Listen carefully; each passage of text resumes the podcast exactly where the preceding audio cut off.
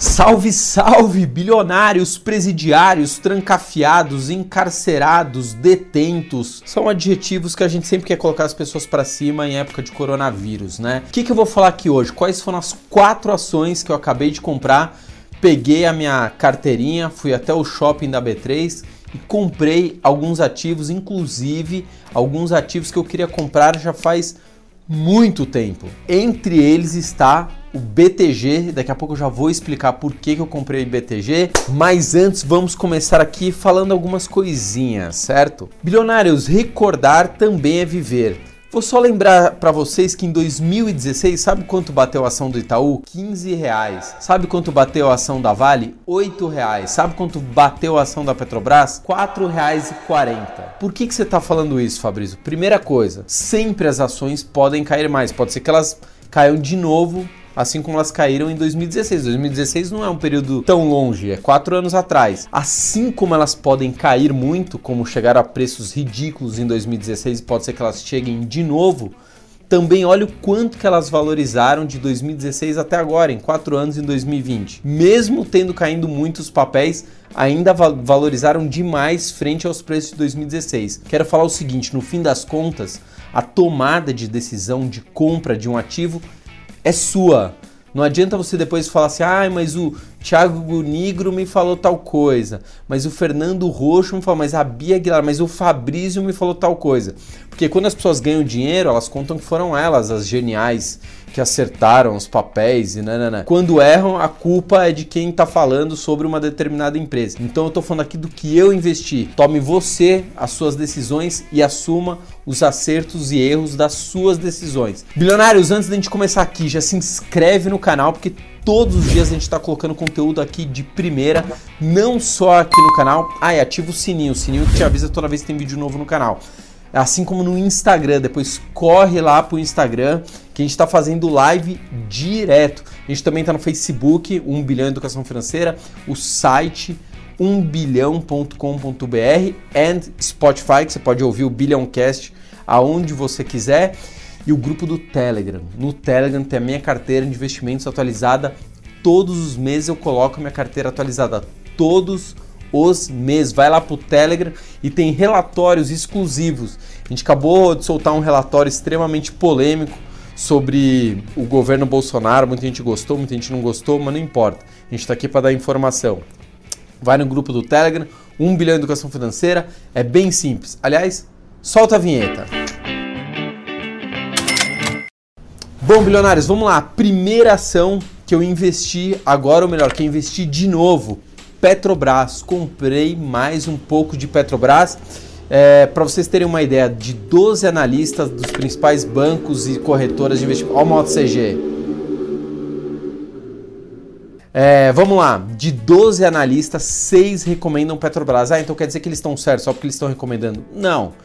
Mas se eu acredito na empresa, mas 6 analistas de 12, 50% dos analistas também acreditam, concorda que eu estou reduzindo o meu risco? No fundo, investimento é isso, como eu reduzir ao máximo o meu risco, porque 100% é impossível. Então, metade dos analistas estão recomendando de novo Petrobras, porque caiu muito. Foi uma das ações mais recomendadas em 2019. Beleza. Outra coisa que eu sempre falo aqui, depois da Lava Jato, a Petrobras é uma outra empresa, é uma outra gestão tão boa quanto uma empresa privada. Apesar de ser uma empresa pública, é, uma, é tão boa quanto uma empresa privada. Fechado?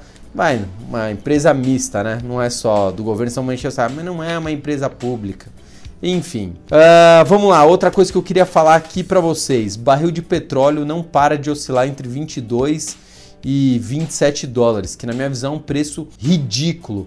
O mundo depende economicamente do petróleo. Claro que o mundo vai consumir menos petróleo, né? A gente vai ter uma recessão global, mas um preço de 25 dólares é ridículo. É por causa dessa briga, além do coronavírus, vem a briga Arábia Saudita e Rússia, mas que eu acredito que vai ter que ser resolvida nos próximos meses assim que acabar o coronavírus. Essa briga de duas crianças vai ter que ser resolvida. Outra coisa, a Petrobras continua vendendo ativos, continua colocando dinheiro para o caixa. Ela vendeu aí mais uma participação da BR Distribuidora há um tempo atrás, agora acho que a participação dela não passa de 40% é, do que ela tem na BR Distribuidora. Ela está vendendo campos de petróleo onshore, onshore é em terra firme, né? offshore é em águas, no, no mar e onshore é em, é, em terra firme tem exploração de petróleo em terra firme, inclusive na Amazônia tem também. Uh, e ela acabou de receber autorização da ANP para venda de um campo de petróleo no Rio Grande do Norte pelo valor de 7,2 bilhões, eu gosto desse nome, bilhões, 7,2 bilhões de dólares, com dólar aí aproximando de 6 reais, 7,2 bilhões de dólares é um bom dinheiro em caixa. Além disso, ela vai cortar 2 bilhões em corte de gastos agora em 2020 em função do coronavírus e a ação já caiu mais de 53%, ou seja, a ação caiu bem. Comprei mais um pouco de Petrobras e vou falando para vocês tudo aquilo que eu vou comprando. Eu vou contando aqui para vocês. O que mais que eu comprei? IRB, IRB, comprei mais um pouquinho de IRB Dois conselheiros acabaram de renunciar. Será que com o salário lá, quanto deve ganhar um conselheiro da IRB? 100 pau por mês? Será que eles renunciaram porque eles. Acho que não, né? Deve ter pedido para sair, essa é a minha opinião. Mas enfim, eu adoro quando boas empresas possuem crises, como a IRB. Eu não acho que a IRB deixou de ser uma boa empresa. Porém, teve uma crise interna, tanto de relatórios, né? A esquadra contestou os números da IRB, depois falaram que o Warren Buffett estava investindo lá, mentiram enganaram né, os investidores, depois descobriu-se que eles iam ganhar um mega bônus se a ação subisse, enfim, um puta rolo lá dentro. Mas eu acredito que não deixou de ser uma excelente empresa e lembrando, os principais acionistas são os grandes bancos. Será que os grandes bancos vão deixar continuar a zona na ERB? Duvido. Outra coisa que eu estou observando, o papel continua oscilando ali na casa dos 8 reais. Baixou um determinado dia 7 e eu até anotei aqui, não sei se está. Mas enfim, bateu 7 pouquinho, 7,30.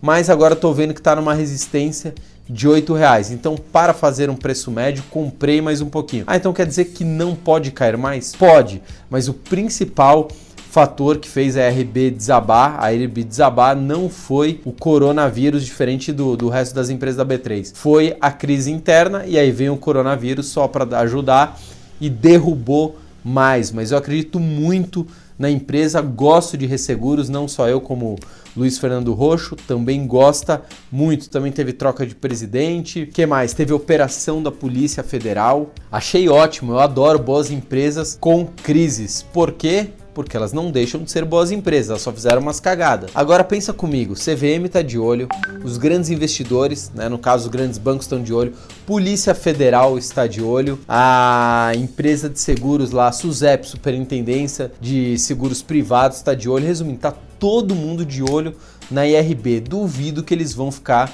de palhaçada. Então coloquei mais um dinheirinho lá. Se você achar que vale também, coloque o seu, mas tome as suas decisões. Vamos lá, bilionários. Terceira ação que eu comprei, já estava um bom tempo querendo comprar. BTG, a BPAC 11, comprei, tava muito tempo querendo comprar a BTG, mas achava que a ação tava um pouco cara, né? Já tava num, num preço alto, então fiquei adiando, adiando, adiando.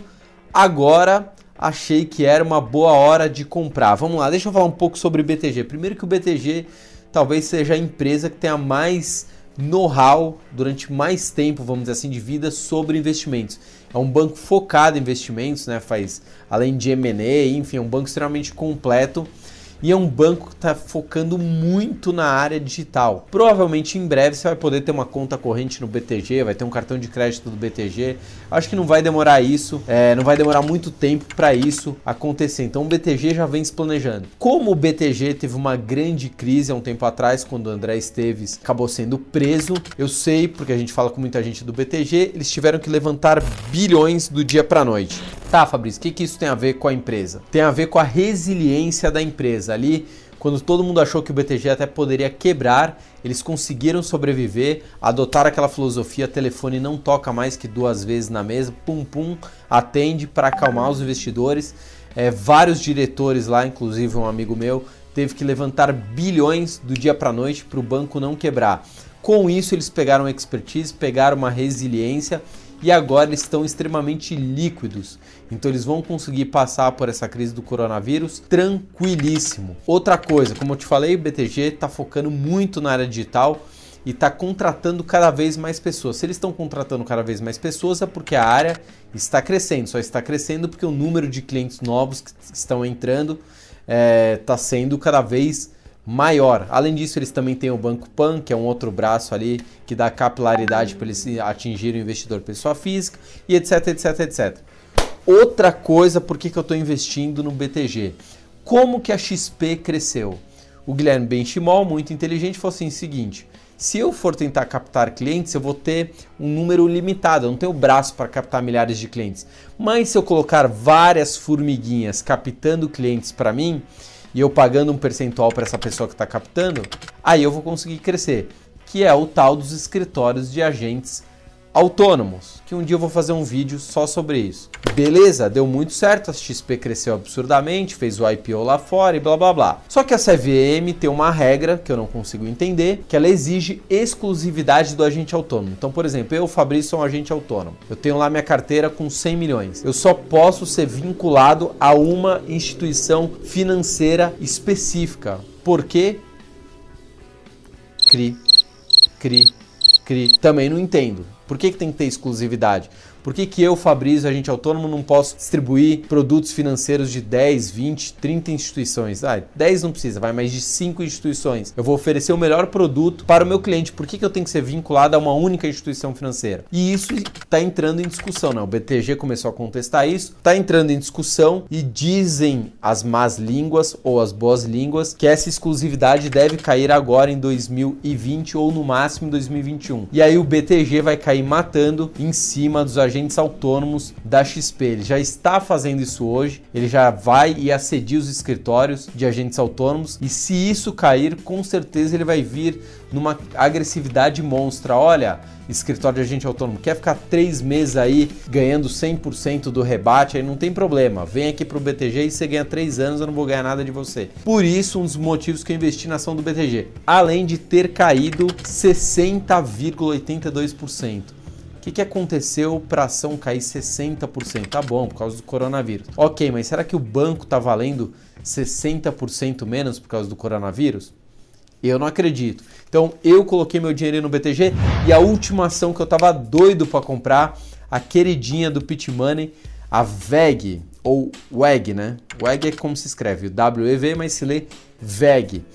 A gente mal sabe, a gente tem uma síndrome de vira-lata, mas a gente tem excelentes empresas aqui no Brasil.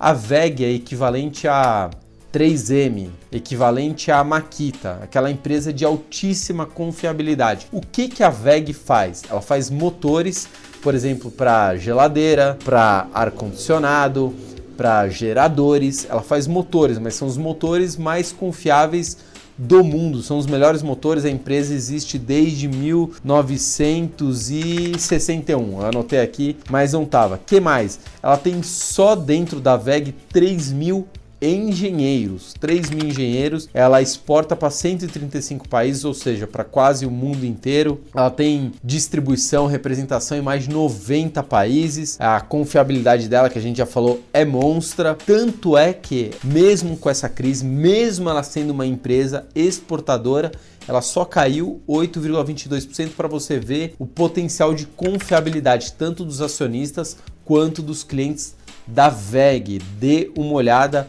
nessa empresa. Aí alguns números do quarto trimestre, né, foram os últimos números que a gente tem acesso, do quarto trimestre de 2019. Óbvio que agora em 2020 esses números vão cair, muito provavelmente os números de todas as empresas do planeta irão cair, mas o que a gente tem de 2019, a receita líquida aumentou 20%, participação no mercado externo 14,5%, a margem EBITDA 17,6%, e o retorno sobre investimento, né, o tal do ROI, cresceu agora, o ROI representa 20,2%, é o recorde de ROI da empresa. Ou seja, uma empresa que cresce independente dos cenários. Por isso que você pegar o gráfico do, da Vega, é uma empresa que brilhou aí nos últimos 12 meses.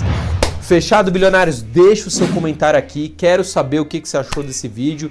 Se você está pretendendo investir em alguma dessas empresas, se você não está pretendendo investir, se inscreve porque todos os dias a gente está colocando conteúdo novo no canal.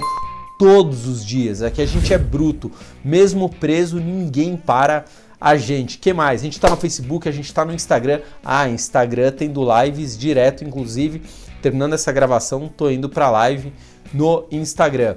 Também a gente está no Spotify, Billioncast, Para quem não sabe, isso é um fone de ouvido. Também estamos no Telegram. É lá que está toda a minha carteira de investimentos, ações, fundos, tudo está no Telegram. É por lá que a gente avisa quando vai ter live.